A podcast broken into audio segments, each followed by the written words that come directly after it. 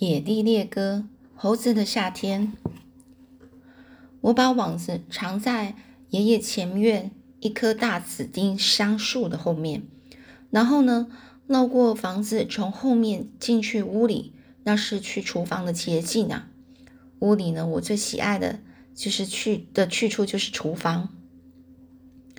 在爷爷的厨房里，我从来就没有吃不到的东西。我有一个好的不能再好的奶奶。只是他为我担心操的太多哦，他为我操心操的太多了点。他总是担心我的身体、我的功课以及你你能够你能够想到的所有的事情。奶奶还是个相当出色的医生，没有一种病能够逃过她锐利的目光。一年中大约有那么三次功夫吧，她总是在干完活之后给我做一个全面的体格检查。每当进行体检时，我总得乖乖地站着，使劲地把头向后仰，并像生气的海龟那样张大嘴巴。奶奶从我的牙开始查起，舌头、扁桃腺，直到喉咽喉，这样一路看下去。奶奶认真地给我做过内科检查之后，就给我做外科检查。她把我的眼皮往外翻，检查我的眼球。还全神贯注地往我耳朵眼里瞧着。此外，他还用手指敲打我身上的各个部位。奶奶能从我身上找出的唯一的毛病，大概就是皮肤上的几个斑点。那些斑点就跟我和罗迪在河里游泳游上一整天后，奶奶总会在我身上发现几个泥点差不多。我真不明白他为什么老是待在那里。哦，他就是这个斑点哦。为什么总是在那里？我不太在乎这样的一个体格检查，反正也就是那么默不作声的站着，而结果总是证明我棒极了。只是要花那么长的时间，那我不能忍受。我走进厨房时，奶奶正在碗呃碗柜里，呃碗柜旁呢，把一些东西装入一个篮子里。她转过身来看着我，皱着眉头说：“杰伊贝利。”你可是越来越瘦了，难道你不吃饭吗？我就说不吃饭。哎呀，奶奶，凡是到我手里的，我没有什么不吃的，这您是知道的。奶奶就说：“我知道，那为什么你老是不长肉呢？你瘦了就跟一根木材棍似的，哦，跟一根木材棍似的，就是跟木一根木材一样，一根木材棍，棍子一样。”我笑着说：“哎呀，奶奶，我知道我是瘦了点，但是你骨瘦如柴的这个程度还差得远呢。”奶奶就笑着说：“嗯，也许还不是骨瘦如柴，但也好不了哪里了。”我就说：“奶奶，瘦点算不了什么，关键是得节食。你看，我就节食的跟块跟块打火石一样。”我伸出一只胳膊呢，就说。如果你认为我不结实，你就摸摸我的肌肉吧。奶奶走过来，轻轻地用两个指头捏了一下我的肌肉。她说：“嗯，结实倒不假，不过肌肉不多，还没有一个鹌鹑蛋大呢。”奶奶这么讲，多少也有点让我伤心啊。我打量了一下我的手臂，说：“哎呀，奶奶，我的肌肉比鹌鹑蛋大多了。鹌鹑蛋哦，可能就是。”那个蛋很小啊，如果呢它再大一点的话，我就说，如果它再大一点的话，我这两臂就负担不了啦。奶奶就笑着说：“我看你来一块越橘馅饼和一杯牛奶，总会对你的肌肉有些帮助，你信不信呢？”我就说：“奶奶，吃了你你烘的这个越橘馅饼，我的肌肉肯定会结实的，跟葡萄藤一样。”奶奶呢抿嘴笑着说。我可没想让你的肌肉长成那样，但我希望看到你的肌肉再增加多一点。我吃着馅饼的时候，奶奶就问：“你妹妹进来怎么样呢？”这时我的嘴里呢正塞满了馅饼，只好赶紧胡乱咽了几口，以便腾出空间好回答奶奶的话。我就说：“哦，奶奶，她很好。您知道黛西是怎么过日子的吗？她经常啊拐着拐杖。”拄着拐杖，又唱又笑的，你根本看不出他有什么毛病。奶奶神经忧虑，神情那是忧虑的说：“杰伊贝利，我认为你妹妹并不像她表现出来的那么快乐，她只是不想让别人为她操心而已。我敢打赌，实际上她可是一直处在痛苦之中。我不喜欢谈论黛西的跛跛腿，只要一谈到这事，我就会感到难受，而我又不能做些对她有所帮助的事。何况这个时候我自己还有那么多的事要发愁呢，有那么多的猴子要我去抓。而正这正是我弄到小马和猎枪的一个机会。我想在这段时间里，我要是能够办成这件事，也就不错了。奶奶就说：“我知道你爸爸妈妈一直在赚钱，希望能够把黛西送到医院去治疗。你知不知道他们存了多少钱呢？”我就说：“我猜他们已经存了一些了，奶奶，但我看是不会很多的。爸爸不像赚了很多钱的样子。”他连烟都给戒了，那而妈妈虽然赚下了卖鸡蛋的钱，可是家中该用的东西，他一样也不能少买呀。他们是在节省他们所能节省的每一分钱，但我想他们存不了几个钱的。奶奶皱着眉头说：“日子这么艰难，谁想存点钱都不容易。我和你爷爷已经拿了钱，拿了些钱去帮助他们，但你也知道你爷爷是怎么样的人。”他做的赊账的买卖要比现金生意多了，哦，现那些赊出去的账，人们又还不起。赊账，赊账意思就是说，人家呃跟你买东西哦，你让他欠着钱哦，欠着就先不用付，哦那以后再再给，哦就叫赊账。当奶奶呢告诉我，她和爷爷也在存些钱的时候，我非常高兴。如果他们都在赚钱，那迟早会把黛西的脚治好的。实际上，除了我之外，大家都在为这事操心呢。我从桌旁站起来说：“奶奶，我还有很多事要做，我得赶快回家去了。你想让我带点什么给妈妈吗？”奶奶提起篮子交给我说：“我今天烤了一些新鲜面包，别把它压坏了。”我就说不会的，奶奶，谢谢你的馅饼和牛奶。奶奶就问：“你真的不想再吃一块吗？”我拍拍肚子说：“不了，谢谢奶奶，我已经有点饱了。其实我还能再吃一下一块饼馅饼，但我心里惦记着猴子，不太有胃口。”回家的途中呢，我决定找个活物啊，活物就活着的动物啊，试试看那张网子的效果。虽然路上有很多兔子、金花栗鼠。和鸟可以供试验，但是不管我把我把网子伸向哪一只，那玩意儿总是把它们给吓个半死。它们逃了，好像永远也不会回来似的。我只好罢手，决定等回家之后再抓个什么动物。我们呢，农场附近有许多小动物，它们从不害怕网子这类的东西。为了避免回答妈妈和黛西没完没了的问题。进屋之前，我就把网子呢藏在前面的门底门廊底下。妈妈和黛西正专心的在厨房里做晚餐。我把篮子呢就放在桌上，说：“妈妈，奶奶今天烤了面包，她让我带了一些回来。”妈妈就说：“奶奶对我们真是太好了，你有没有谢谢奶奶呢？”我想了一下，才回答说：“我也记不清楚了，也许有，也许没有。她给我吃了馅饼时，我谢过了。”但拿这些面包时，我可能就给忘了。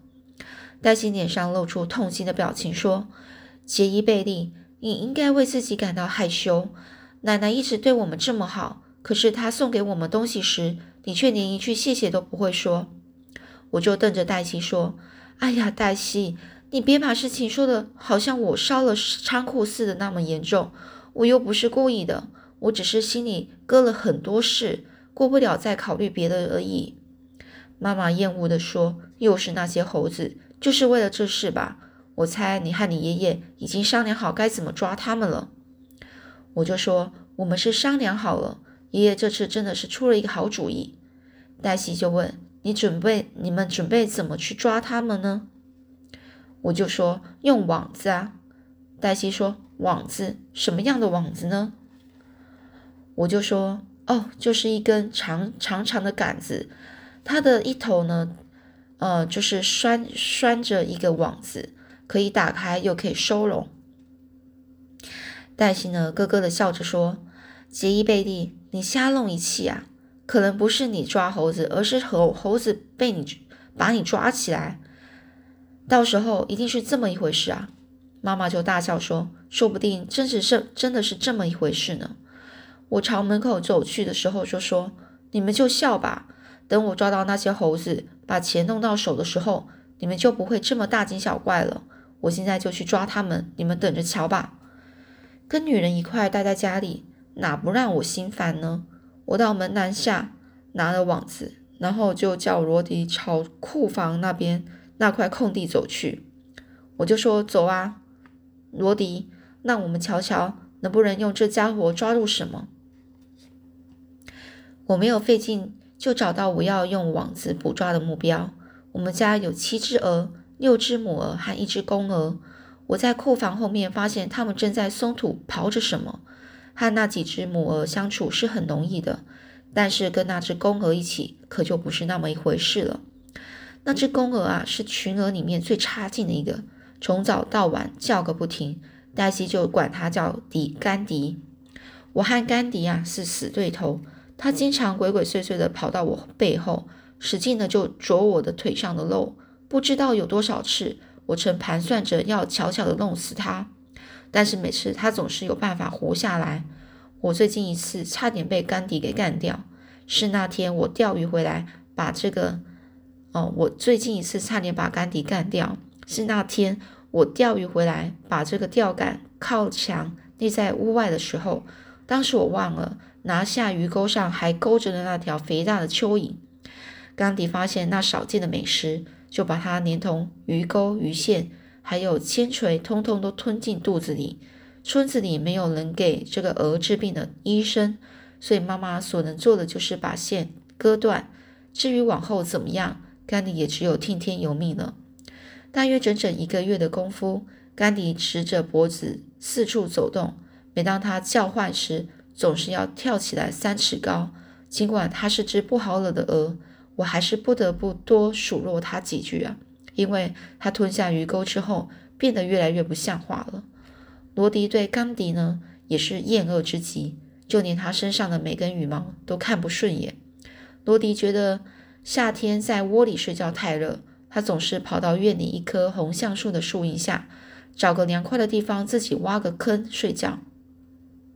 而这个使甘迪非常高兴，他根本不管罗迪睡着没有，常常旁若无人的放声大叫，然后这个甘迪就会偷偷的走到罗迪那里，开始啄罗迪的尾巴，或是他又长又敏感的耳朵。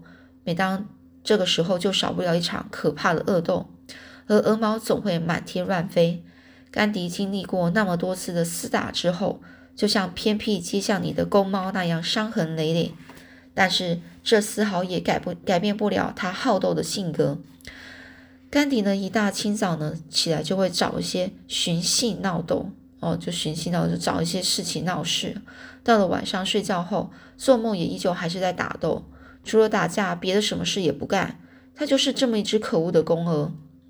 我就看着甘迪就说：“罗迪，我看这是我们惩罚他的好机会。谁让他整天老是啄我们呢？你觉得怎么样呢？”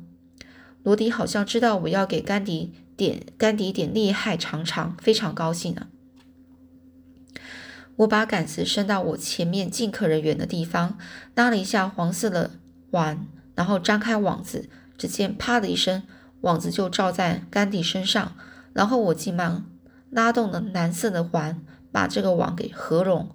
一开始呢，甘迪还不太害怕，他以为这只只不过是又是一次寻常的打斗而已，便开始对网子进行反击。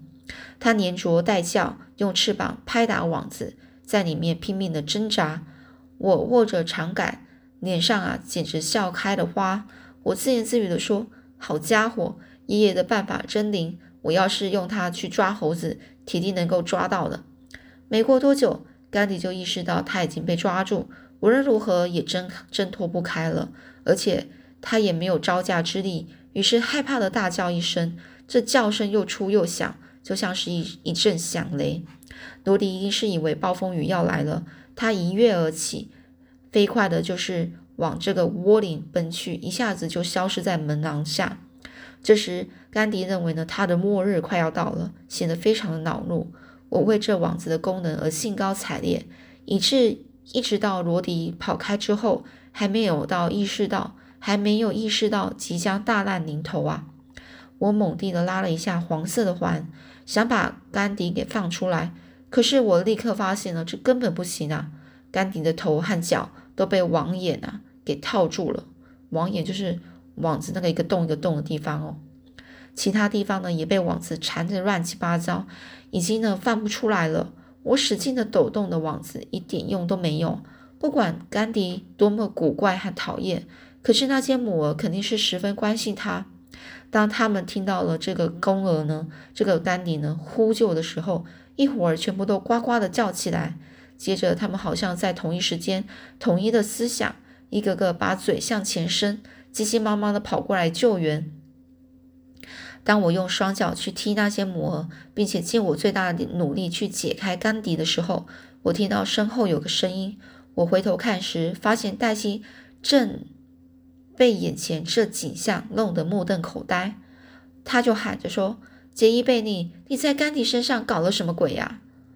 这我就大声回答这个黛西，我就说：“我没有对这讨厌的家伙搞什么鬼，我只是想把他解下来。”黛西大声呼喊说。妈妈，你赶快来！杰伊贝利要宰掉甘迪了！我听到后门砰的声关上，妈妈跑了出来。黛西边嚷边指着说：“妈妈，你看，你看他在干什么？”甘迪呢，乱喊乱叫，胡乱的扑腾，把事情闹得一团糟。这个时，这时的妈妈一时也搞不清楚怎么回事，妈妈就对我大喊：“杰伊贝利，你到底在干什么？你快点把鹅给放开！”我就大叫说：“我就是在放开它啊，妈妈，你没看到吗？”